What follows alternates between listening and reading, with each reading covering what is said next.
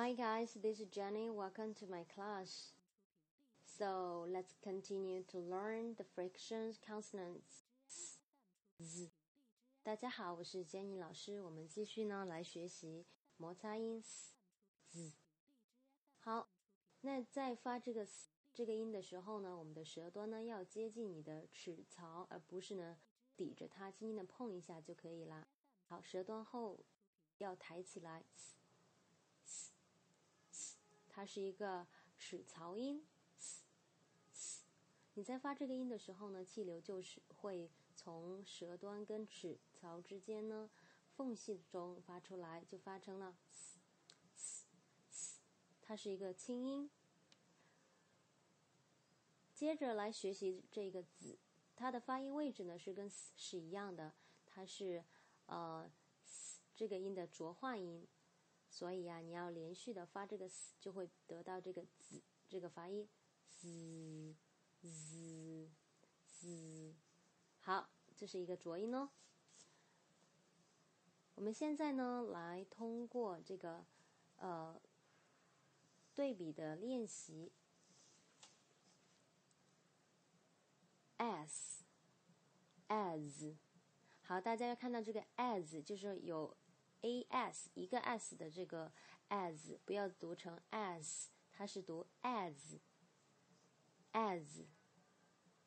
as，读 s 就是驴驴的意思哈，as 就是因为啊等等，它是一个连词，as cease cease cease 停止 cease cease lose, lose, lose, lose。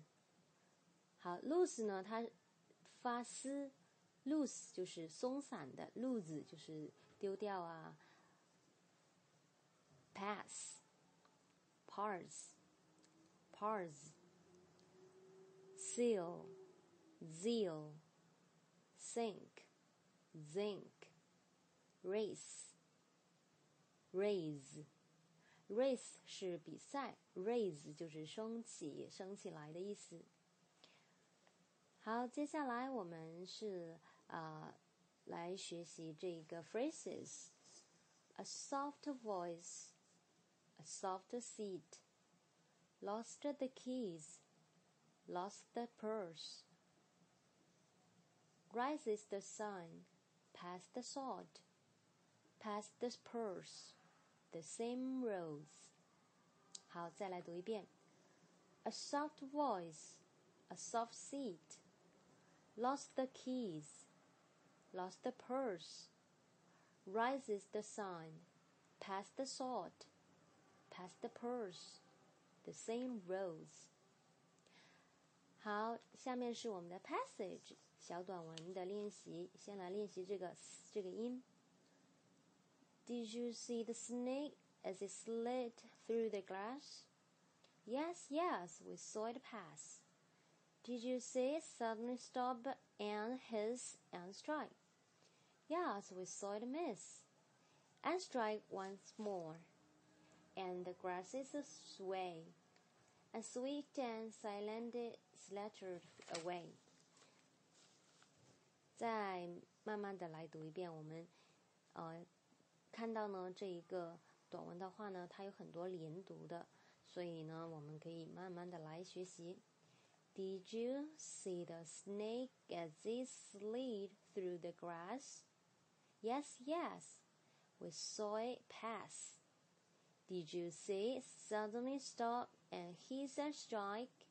Yes, we saw it miss. And strike once more, and the grasses sway and swift and silently slithered away。好，最后一遍呢，我们把连读的部分啊、呃、加进来，还有这个语调要注意。Did you see the snake as it slid through the grass? Yes, yes, we saw it pass. Did you see it suddenly stop and hiss and strike? Yes, we saw it miss and strike once more and the grasses will sway a swift and silent is littered way。好，接下来是这个 z 这个音 z z。好，We rouse and doze under the trees in a mazy haze on days like this. This is with sounds of sheep that browse, and lady sounds of grazing cows, and buzz of busy bees whose sound make lazier laziness around. 好，我们再来一遍。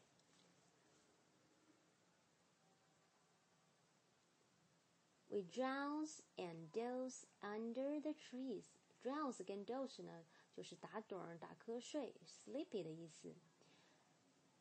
In a mazy haze, days like this.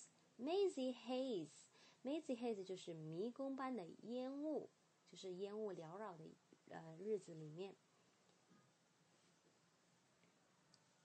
Dizzied with the sounds of sheep that browse，在这里面呢，browse 就是吃草，就是说呀，在这个羊吃草的这个声音呢，让我们感到头昏目眩。And lazy sounds of grazing cows， 还有呃母牛的吃草的声音呢，也是听起来懒惰的。And buzz of busy bees whose sound makes lazier laziness around，还有蜜蜂啊飞舞的声音呢，也是让这种懒惰的气氛呢更加的浓了。啊，这是因为呢，这是一首诗歌啦，可能有的不是很有逻辑性，没有关系。那我们呢，啊，主要呢是来练习这些发音。好，现在再来听 Jenny 老师读两遍哦。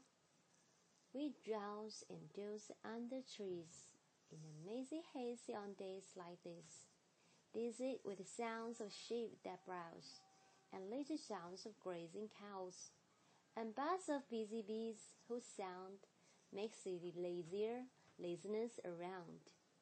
特别注意哈，这里面有很多 z 的音哦， 你一定要呃细心的，但是呢，必须呃把它掌握好。